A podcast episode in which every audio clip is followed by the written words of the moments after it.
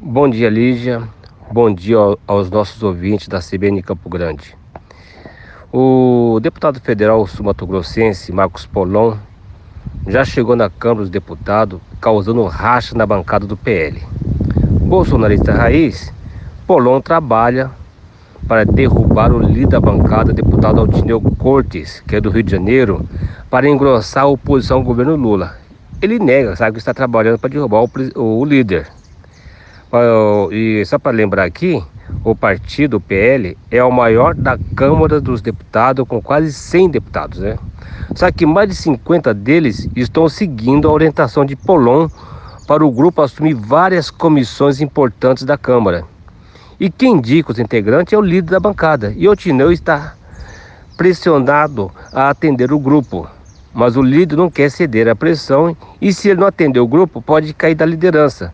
Porque esse grupo hoje tem a maioria dos deputados, mais de 50 deputados, estão unidos, sabe, para tomar conta de várias, de várias comissões estratégicas. Altineu não faz parte dos bolsonaristas raiz, ele é PL raiz que hoje está infestado de bolsonaristas radicais. Polon é um deles. O deputado é muito ligado ao filho do ex-presidente Jair Bolsonaro, o deputado federal Eduardo Bolsonaro. Juntos pode dar muito trabalho ao governo Lula, ainda mais se controlarem as comissões estratégicas, como o meio ambiente, com Ricardo Salles, que foi ministro do, do meio ambiente no governo Bolsonaro, e foi acusado de incentivar o desmatamento da Amazônia e exploração do garimpo na área, na área indígena lá. Sabe, então, mas, e mesmo assim, e, apesar de todas as críticas em cima dele, ele foi muito bem votado em São Paulo para deputado federal, com apoio do, do ex-presidente Jair Bolsonaro. Isso mostra que o grupo é muito forte.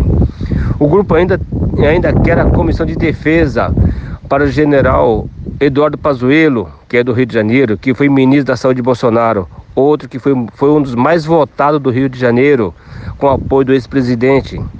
Esse mesmo, esse mesmo grupo, Lígia, vai lutar para libertar os bolsonaristas presos. Essa questão da, da rebelião liderada por Polon foi explorada hoje pelo Correio do Estado.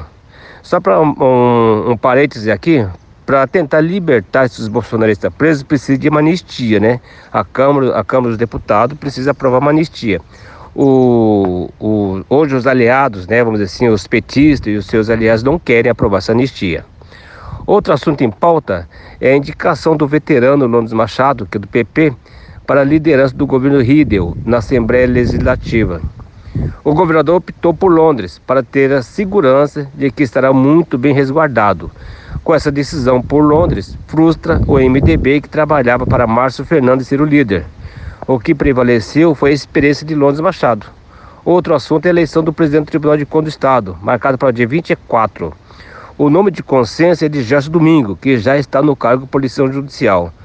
É, você lembra bem aqui que a eleição estava marcada anteriormente para novembro né, do ano passado e com o afastamento do, do presidente da época, lá o Irã, das Neves, né, e o Valdir Neves e o do Ronaldo Sadid, entendeu? Ficou inviabilizada a eleição e o Jazz Domingo não conseguiu reunir o consenso. É, é, o Machado precisa de três, de quatro conselheiros, dois eram contra o Jazz Domingo por pressão do ex-governador Reinaldo Zambujo, do então governador Reinaldo Zambujo, que não era ex na época, então era então governador.